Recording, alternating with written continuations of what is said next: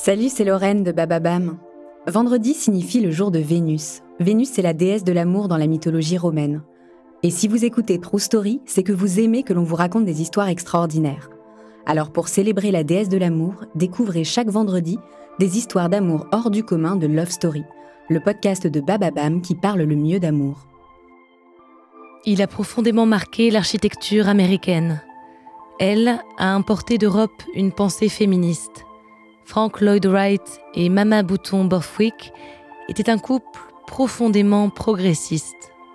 Pour eux, aimer, c'est tout remettre en question. C'est sortir de son confort pour découvrir le monde. C'est prendre des risques.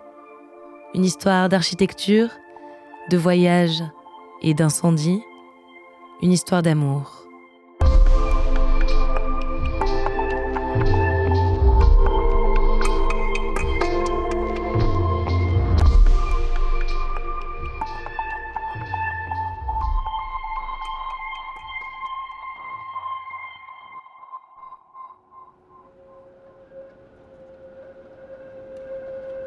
1908, Chicago.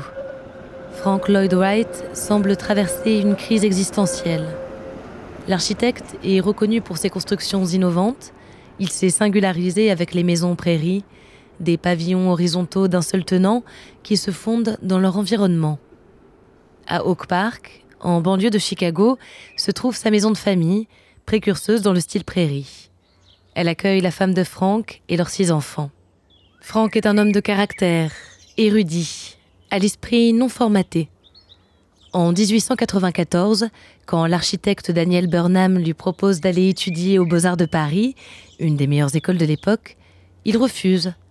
Il dit J'aime mieux être libre et rater mon coup et être sot que d'être lié à quelques succès de routine. Je n'y vois pas de liberté. Voilà tout. Franck rompt avec l'architecture classique européenne. Il qualifie son travail d'organique. Il refuse la standardisation des bâtiments. Il recherche, il crée et il surprend la profession. Mais en cette année 1908, Franck se questionne. Il craint d'être parvenu à ses limites, de ne plus rien inventer. Dans sa vie personnelle, rien ne va plus. Il est lassé de sa vie conjugale. C'est là, dans cette période de doute qu'il va faire une rencontre. Mama Bouton-Borthwick est la femme d'un client de Franck, Edwin Chenet. Ensemble, ils ont deux enfants. C'est une femme éduquée qui travaille comme traductrice. Elle porte ses cheveux bruns noués en chignon. Monsieur Chenet commande à Frank Wright une nouvelle maison. Elle ne verra jamais le jour.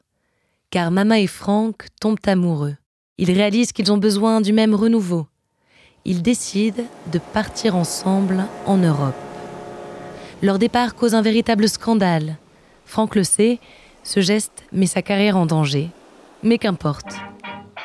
Sur le vieux continent, ils travaillent chacun dans leur discipline. Ils visitent l'Italie, l'Allemagne, l'Autriche ou les Pays-Bas. Franck rencontre les architectes avant-gardistes comme Walter Gropius, fondateur du Bauhaus. L'inspiration est de retour il publie le portfolio Wasmut, un recueil de 100 lithographies, et assoit ainsi sa notoriété en Europe. Mama, elle, s'intéresse particulièrement au travail d'Hélène Kay, une féministe suédoise. Elle ramènera et diffusera ses idées progressistes aux États-Unis. Alors retour en Amérique, en 1911, Frank et Mama sont loin d'être accueillis à bras ouverts. L'opinion publique les considère comme un couple indigne. Il s'installe dans le Wisconsin avec un projet fonder une communauté unitarienne dans le village de Spring Green. Le terrain a été cédé par la mère de Frank. Il y construit des bâtiments communautaires, domestiques et agricoles. Il nomme l'ensemble Studio Taliesin, un lieu dans lequel on a l'impression de flotter en pleine nature. Le 15 août 1914, à la suite de son licenciement, un employé domestique du studio devient fou. Il s'appelle Julian Carlton. Il met le feu au domaine et assassine sept personnes à coups de hache. Mama fait partie des victimes.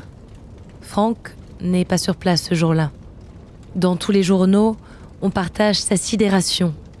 The Ogden Standard titre Le destin terrible de Mama Borthwick dans son bungalow de l'amour. Le sous-titre dit La femme avec qui Frank Lloyd Wright avait osé vivre différemment des règles de conduite rencontre le désastre. Frank surmonte sa tristesse en reconstruisant le studio Taliesin, mais il sera de nouveau détruit par un incendie en 1925, puis reconstruit de nouveau. Le lieu est inscrit comme site patrimonial depuis 1960.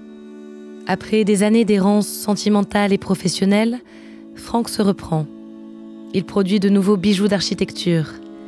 Il découvre de nouveaux matériaux. Il explore toutes les formes géométriques et toutes les méthodes de construction. La maison sur la cascade qu'il construit en 1935 est un des exemples les plus aboutis de l'architecture organique où l'homme et la nature entrent en communion. Aujourd'hui, Frank Lloyd Wright est considéré comme le plus grand architecte américain.